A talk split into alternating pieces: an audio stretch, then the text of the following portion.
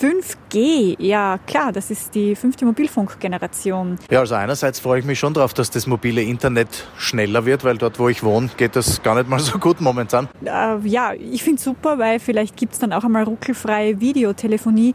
Das könnte ich ganz dringend brauchen gerade. Auf der anderen Seite frage ich mich halt schon, wie ist das mit der Strahlenbelastung? Ja? Ist die jetzt so gefährlich oder nicht? Viel schnelleres Internet, Internet in Echtzeit. Das bringt also die neue Mobilfunkgeneration 5G. Hi und herzlich willkommen. Das ist Connect Live, der Podcast von A1.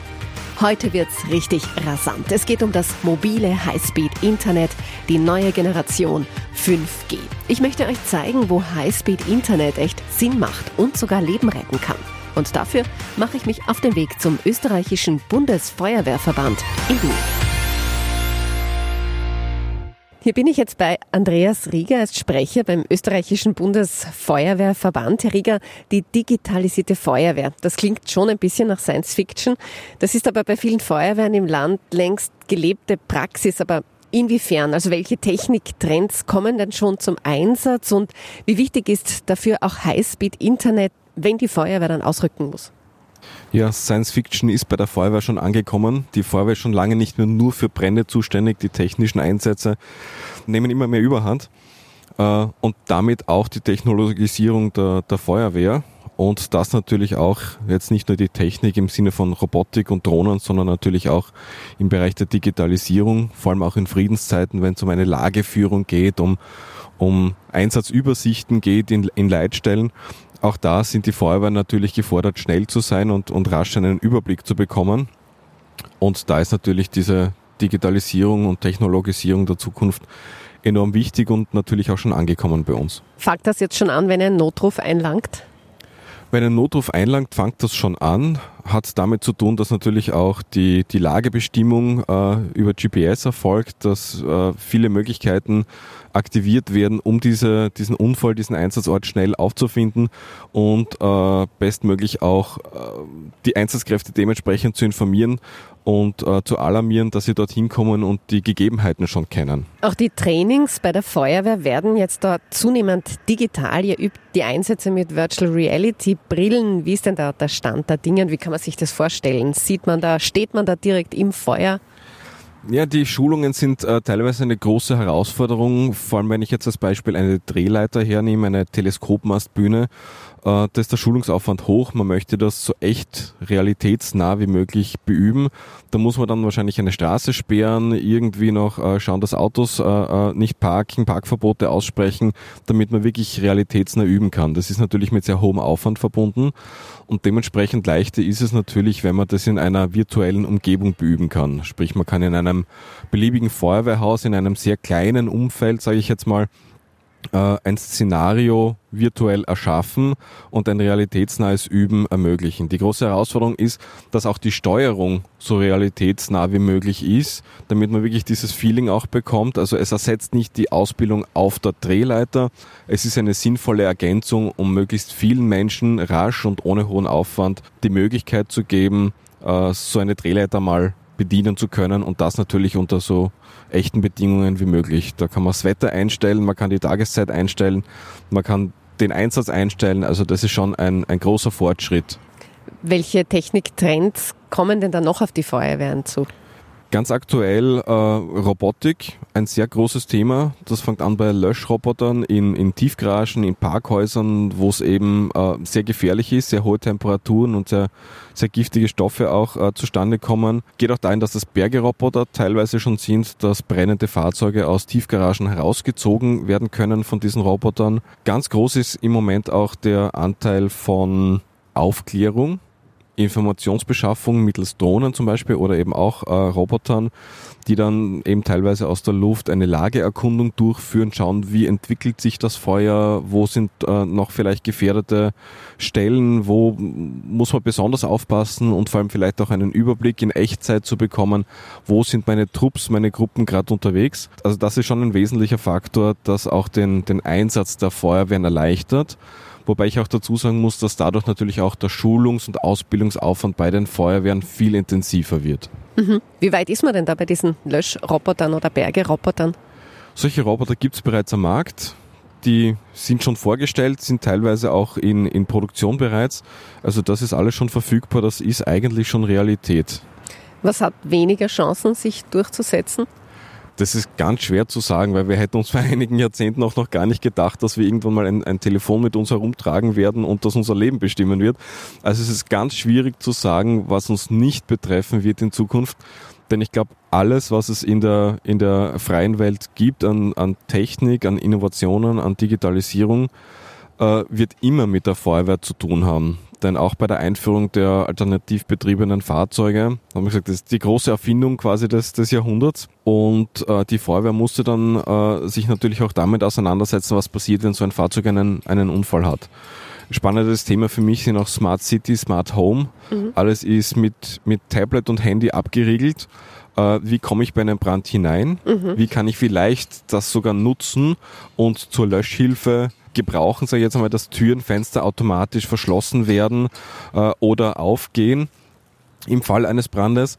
Also da gibt es sehr viele, sehr viele Verbindungen von Technologie und Innovationen, die eben dann auch mit der Feuerwehr zusammenhängen, wenn die Feuerwehr auch in die Entwicklung äh, mit eingebunden wird und gleich Input geben kann, worauf man da vielleicht achten soll, um dann, wenn es das am Markt gibt, nicht nacharbeiten zu müssen, nicht hinterher zu hinken und dann neue Standards erst entwickeln zu müssen.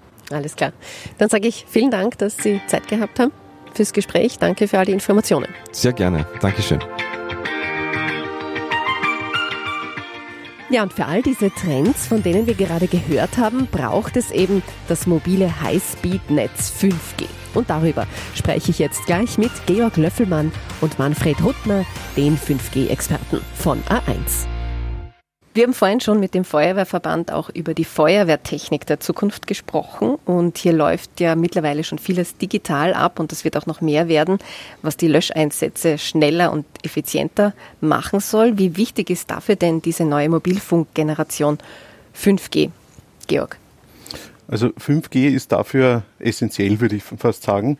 Und zwar ist es nicht nur diese Übertragungstechnologie, also quasi die, das, was über den, die Luft übertragen wird, sondern 5G ist viel mehr, so, das heißt so schön ein Ökosystem. Das heißt, es ist nicht nur diese, der Funk, es ist auch die Serverlandschaft dahinter, es sind die Applikationen, wie es so schön neudeutsch heißt, die Use Cases. Und das macht 5G so wichtig. Wie stehen wir denn jetzt da in Österreich in Sachen 5G? 5G ist schon mittlerweile Realität. Und da sind wir sehr stolz drauf, dass A1 hier ganz vorne dabei ist. Wir sehen einfach, die Technologien schreiten immer weiter fort. Das heißt, die Kapazität, wie viel eben übertragen werden kann, das wird immer mehr.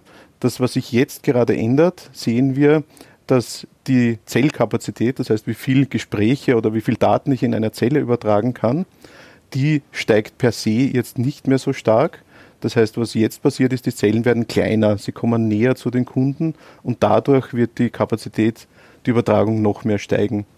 Bis wann wird denn ganz Österreich mit dieser neuen Mobilfunkgeneration ausgestattet sein?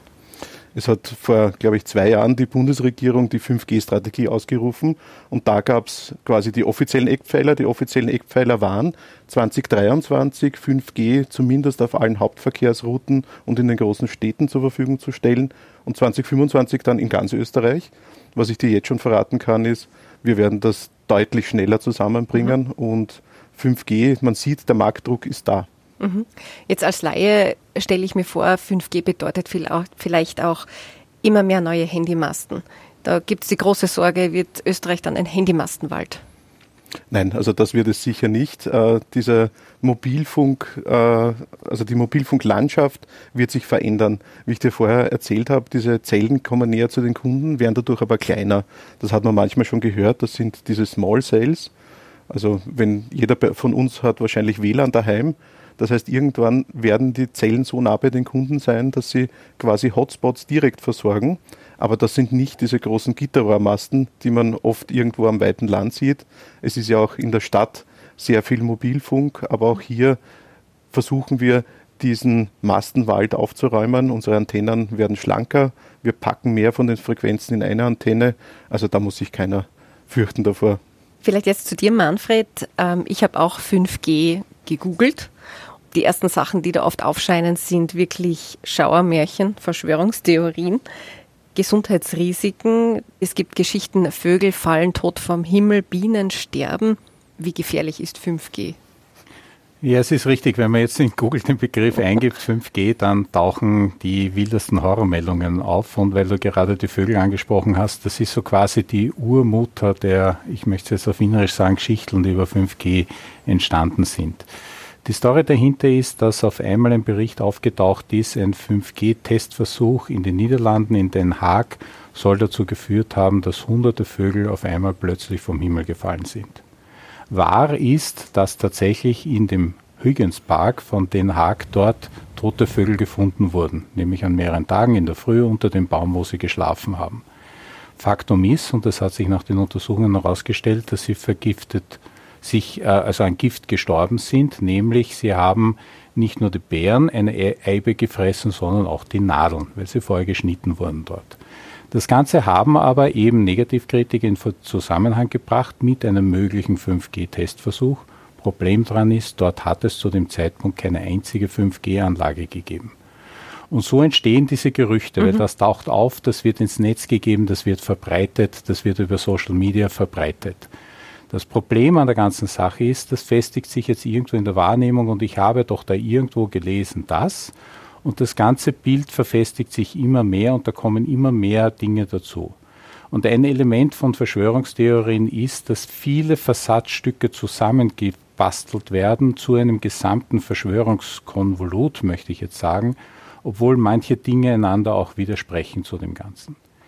Wir von A1 vertrauen da natürlich der etablierten Wissenschaft und nicht irgendwelche, sorry, Internetgeschichten oder YouTube-Videos, sondern wir vertrauen hier auf die beste Wissenschaft. A1 hat hierfür ein eigenes Team, das genau in diesem Thema tätig ist und darauf achtet, was in diesem Themenbereich tatsächlich geschieht.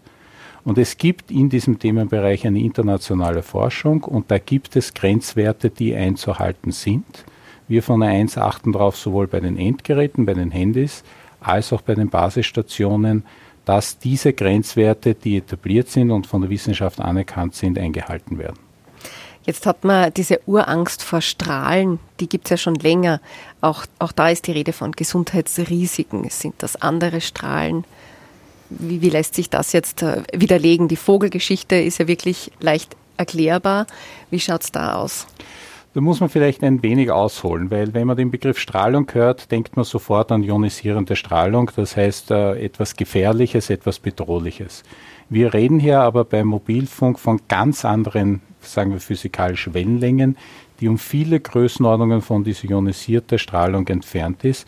Das heißt, wir sprechen hier von Wellen und Felder, von elektromagnetischen Feldern. Und ja, auch die haben eine Auswirkung, nämlich auch schon die frühesten Funkanwendungen hatten schon Auswirkungen und genau deshalb gibt es auch Grenzwerte.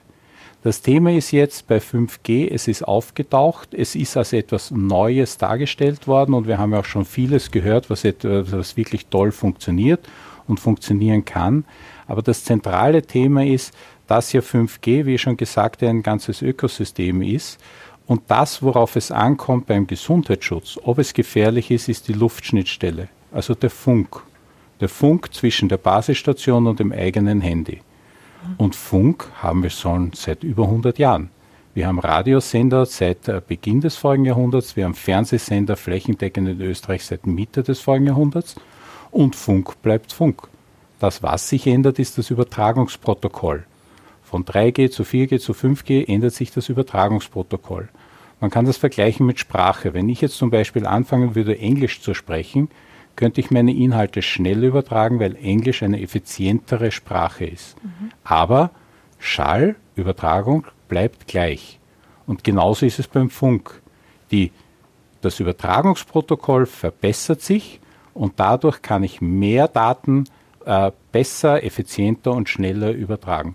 Und das ist der eigentliche Unterschied. Und genau bei den Funkquellen muss ich ihm anschauen, wie schaut da die wissenschaftliche Evidenz aus. Und genau hier vertrauen wir eben auf internationale Grenzwerte, die im Übrigen in Österreich auch umgesetzt sind und die wir auch einhalten müssen. Eine Theorie möchte ich noch ansprechen. Es gibt ja auch wirklich Hardcore-Gegner, die jetzt behaupten, das Coronavirus ist durch 5G entstanden. Ähm, wie, wie antwortest du, welche Antwort gibst du, wenn dich da jemand drauf anspricht? Oder ist das einfach wirklich diese Urangst vor einer neuen Technik? Einerseits ist es äh, tatsächlich eine, eine Urangst und ich glaube, da spielen mehrere Faktoren eine Rolle. Äh, und wenn du jetzt sagst, wie antworte ich jetzt drauf, äh, es ist schon so, dass wir Leute, die Angst vor unserer Technologie haben, ernst nehmen. Genau deshalb haben wir ein eigenes Team. Wenn uns wer Fragen schickt, wir, wir gehen darauf ein.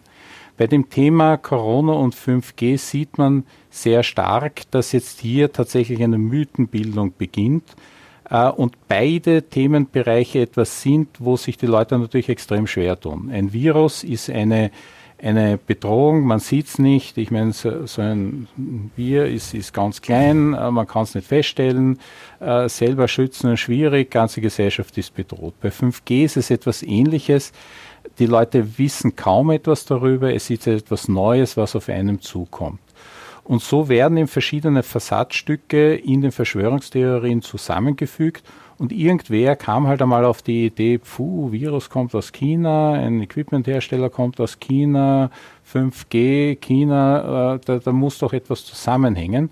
Und auf einmal sieht man schon Berichte und dann beginnt schon die Skurrilität, weil sie sagen ja dann überall dort, wo 5G ausgebaut ist, gibt es besonders viele Corona-Fälle. Äh, sorry, das wissen wir schon lang, dass das nicht der Fall ist. Es gibt Länder, wo es überhaupt kein 5G ist, wo genauso Corona ist und, äh, und vice versa. Und da wird etwas zusammengebracht, das gar nicht zusammengebracht werden kann, weil wie soll eine Funkwelle eine Tröpfcheninfektion übertragen? Das ist äh, blanker Unsinn. Das geht übrigens so weit, dass sogar die Weltgesundheitsorganisation auf deren Homepage genau das thematisiert und genau hier auch eine Informationskampagne gestartet hat, dass das natürlich alles nur eine falsche Information ist.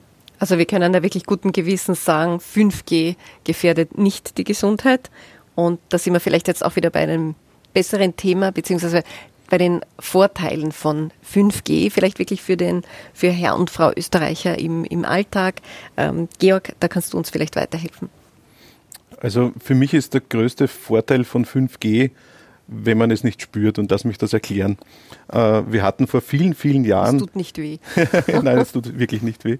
Wir hatten vor vielen Jahren eine ganz tolle Werbekampagne draußen, damals von Wim Wenders, wer sich noch erinnert.